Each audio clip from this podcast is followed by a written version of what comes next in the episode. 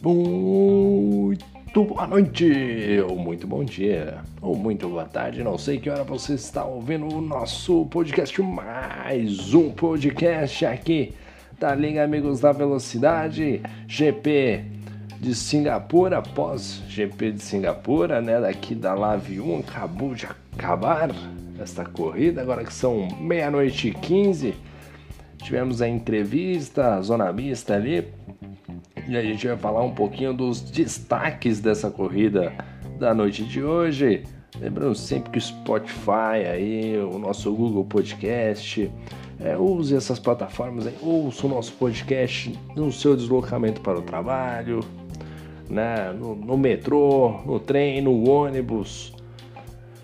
Enquanto vai tomar banho, liga lá, deixa tocando alto, você consegue ouvir todas as informações de tudo que a gente fala, de tudo que a gente que acontece aqui na Liga Amigos da Velocidade. Vamos trazer os principais destaques desta corrida.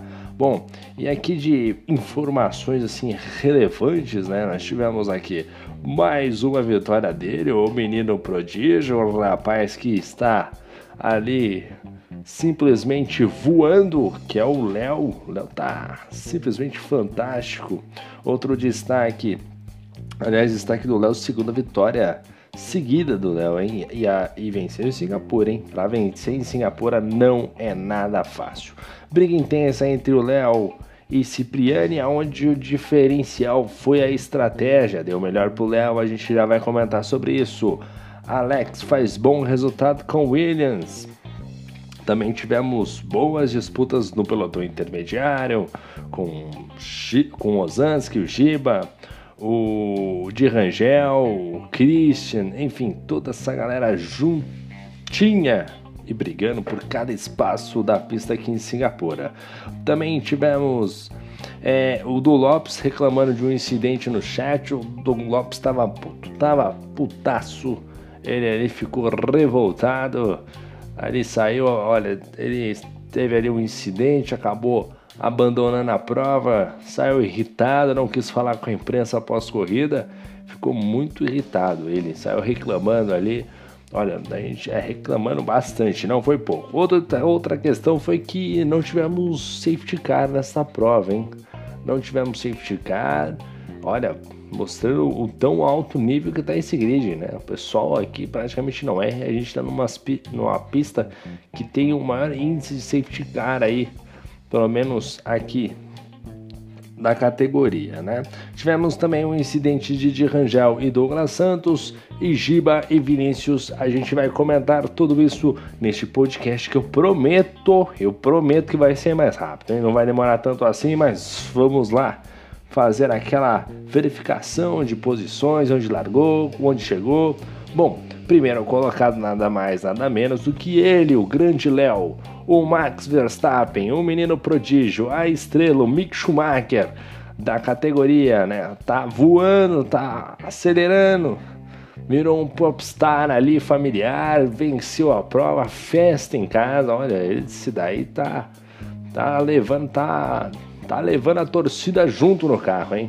Venceu a prova ali na entrevista. Você que não ouviu a entrevista pós-corrida, acesse lá a corrida, né? Coloque no finalzinho, tem entrevista ele mencionando, inclusive com a participação especial da filhinha dele também na entrevista. Bom, o nosso querido Léo venceu a prova de Racing Point, carro bom, motor bom, né? Bem equilibrado e aí vai o destaque para ele. Largou na oitava colocação, fez uma parada, levou até o final e venceu a prova. Assim, uma corrida sensacional e na estratégia.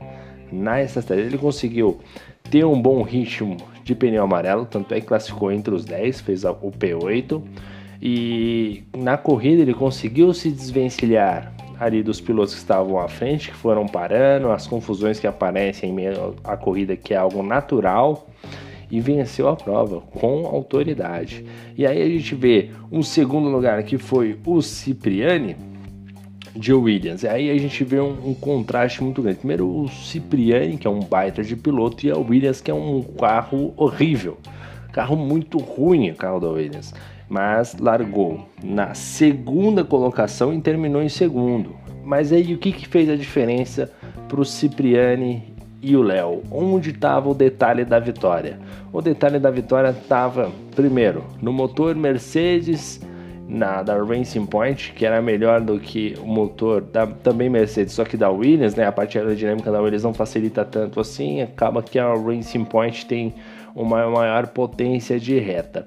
E outra questão que também facilitou bastante, provavelmente deve ter sido os acertos de carros, mas também a estratégia. Você escolher parar uma única vez em Singapura, apostar nessa estratégia, mesmo sabendo que pode haver safety car e essa estratégia dá certo, você tendo um carro bom de reta para passar no miolo é muito difícil. Mas o Cipriani não deixou barato, apertou, apertou, apertou, mas não teve jeito. Vitória do Léo, Cipriani nem por isso tira os méritos deles, porque andou de Williams. E eu vou falar para você, hein? Andar de Williams é um terror. É difícil demais, hein? Mas parabéns ao Thiago Cipriani que fez o P2. Na terceira colocação, o nosso querido Douglas Limas de Ferrari largou em primeiro, terminou na segunda posição e no caso dele, olha, ele é um piloto excepcional. É um piloto acima da média. Eu acho que deve ter tido algum enrosco. Ali estava de Ferrari, um carro bom, um carro, ele é um piloto excepcional. Talvez, se não me engano, ele está tirando uma das assistências. E aí talvez ele tenha uma queda de rendimento mas é um piloto fabuloso, piloto acima da média. Tava com carro até que mediano, a Ferrari não é tão bom de reta, mas provavelmente deve ter feito um acerto legal para fazer as curvas. Fez a pole position, largou lá da frente, mas provavelmente na hora que entrou naquela zona de fazer as ultrapassagens, negociar com o piloto que às vezes está mais lento, você parou muito antes, né? E você tem uma galera de pneu amarelo ali que está ali dificultando as ultrapassagens, talvez ele tenha perdido um pouquinho de tempo e talvez aí o Cipriani tenha conseguido até mesmo fazer ultrapassagem, se não foi na pista mesmo, essa parte eu não vi. Mas enfim, não deixa de ter uma ótima corrida. Tá certo que o saldo aqui é negativo. Temos que lembrar que o Douglas Lima é o Douglas Lima, é um baita de um piloto. Para quem larga na pole position, com um carro é, que é a Ferrari, que não é, uma, não é maravilhosa, mas tem um carro ok né? Então acho que poderia sim ter ficado pelo menos no P2. Então é, fica essa cobrança aí pro Douglas Lima, que é um piloto excelente. Na quarta colocação ficou Vinícius. Vinícius que largou na sexta colocação também fez duas paradas, fez uma corrida honesta, fez uma corrida ok. No balanço geral saiu de P6 para P4, né? Então acho que ok, fez uma boa corrida uma, entregou aquilo que podia entregar. Claro que a gente sempre fica na expectativa do Vinícius entregar um pouco mais é, em termos de resultado, porque a gente sabe pelo que é, o, o, tão bom que ele é andando no mundo virtual. Mas é, tá ok, ficou no P4, salto positivo. Mas é claro que a gente quer ver ele brigando mais na frente. A gente sabe que ele tem potencial, que é um piloto é, muito bom e que ele tem potencial total para estar tá brigando lá na frente. Terminou aí na quarta colocação. O Alex Lima, que é o Boost, ficou na quinta colocação. Ele de Williams. E ó, o detalhe dele, que ele largou em 16. Não sei se ele fez um quali ruim, se ele tinha punição de quali, enfim. Olha, largou. o qualify dele foi horrível mas a corrida de recuperação dele foi fantástica, fantástica.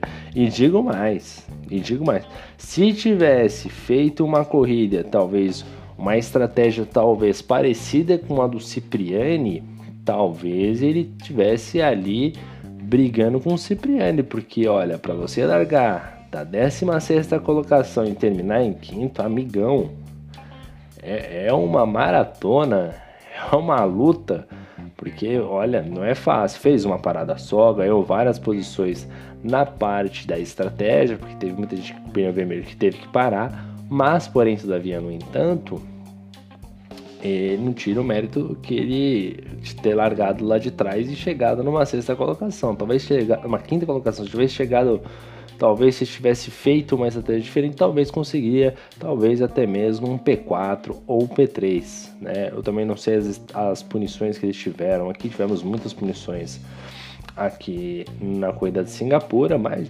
beleza.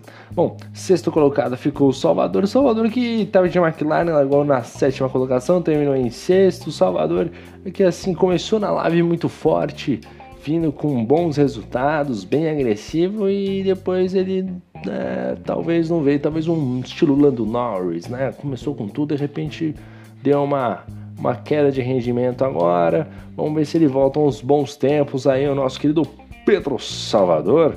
E só para trazer o saldo dele aqui, largou em sétimo, terminou em sexto, ok, mas para o piloto que é, ah, pode um pouco mais, né? Pode um pouquinho, mas talvez um P5 ali, por que não, né?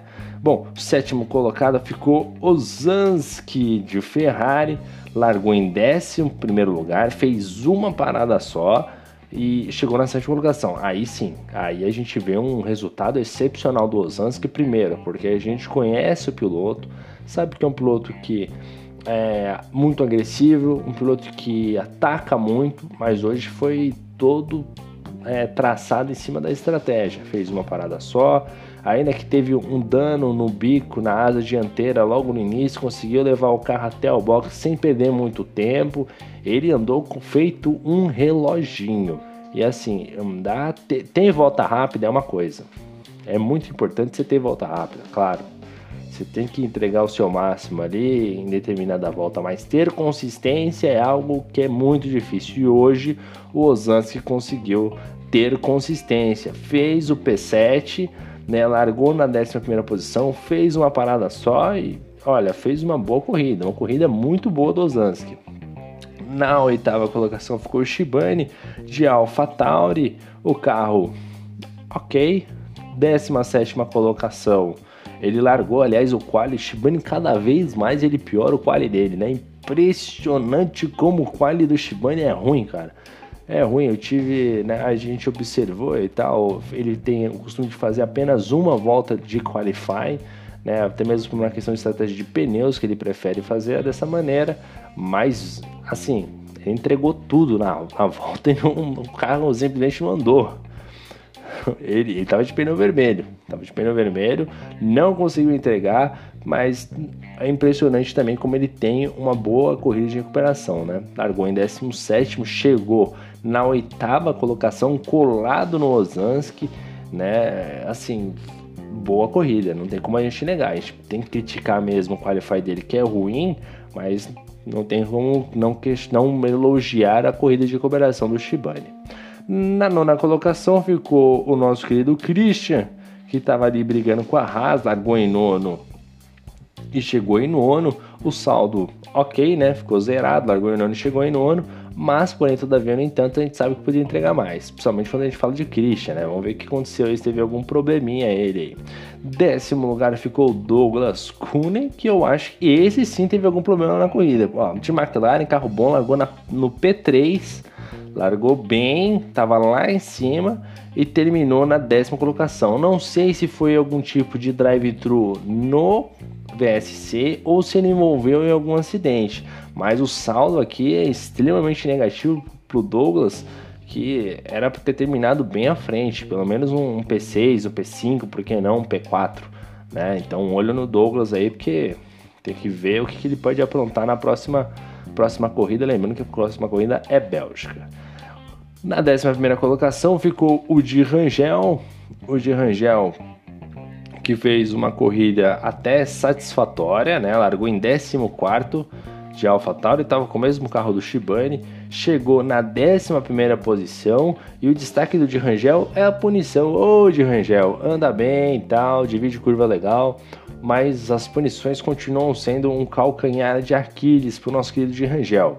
Não entregou o resultado que poderia entregar, eu acho que poderia ser ele, o Shibane, o Ozanski, eu acho que são pilotos que são praticamente no mesmo nível. Dependendo da pista, o de Rangel supera até mesmo os dois. Mas a décima primeira posição ficou um pouco ruim. Lembrando que o de Rangel estava logo atrás do. Tava na frente do Christian, era terminado em nono, mas as punições levaram ele lá para trás, caiu para a 11 posição de Rangel.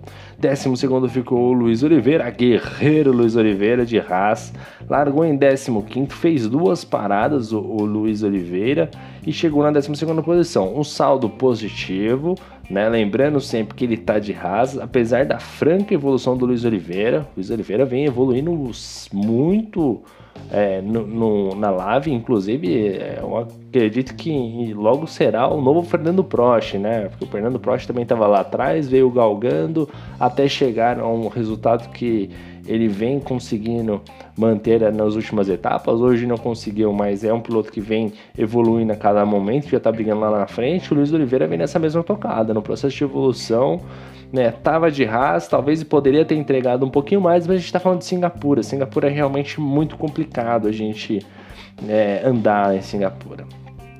Agora a gente vai começar a falar das, das polêmicas, né? O Giba aqui, ó, Giba chegou em 13 terceiro lugar e ele largou na 13 terceira posição. Assim, você olhando, o saldo tá ok. 13 terceiro, largou em 13 terceiro, chegou em 13 terceiro, e aí você começa a olhar os detalhes, né? Até aí tá ok.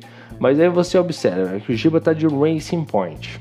Aí você fala, pô, 13 terceiro com mais Racing Point. Não, não tá condizente. Beleza, fez duas paradas, Porém, todavia, no entanto, ele chegou a ter, ter momentos de estar tá brigando pela quarta, quinta, terceira posição naquele bolo lá. E teve um acidente com o Vinícius. E isso foi o que fez ele cair tanto no grid. Porque ele teve um, um acho que um sprint de pneu muito bom em determinado ponto ali. Né? Chegou a andar muito forte. E, e depois ele caiu bastante. Mas assim, caiu drasticamente, né? O Giba.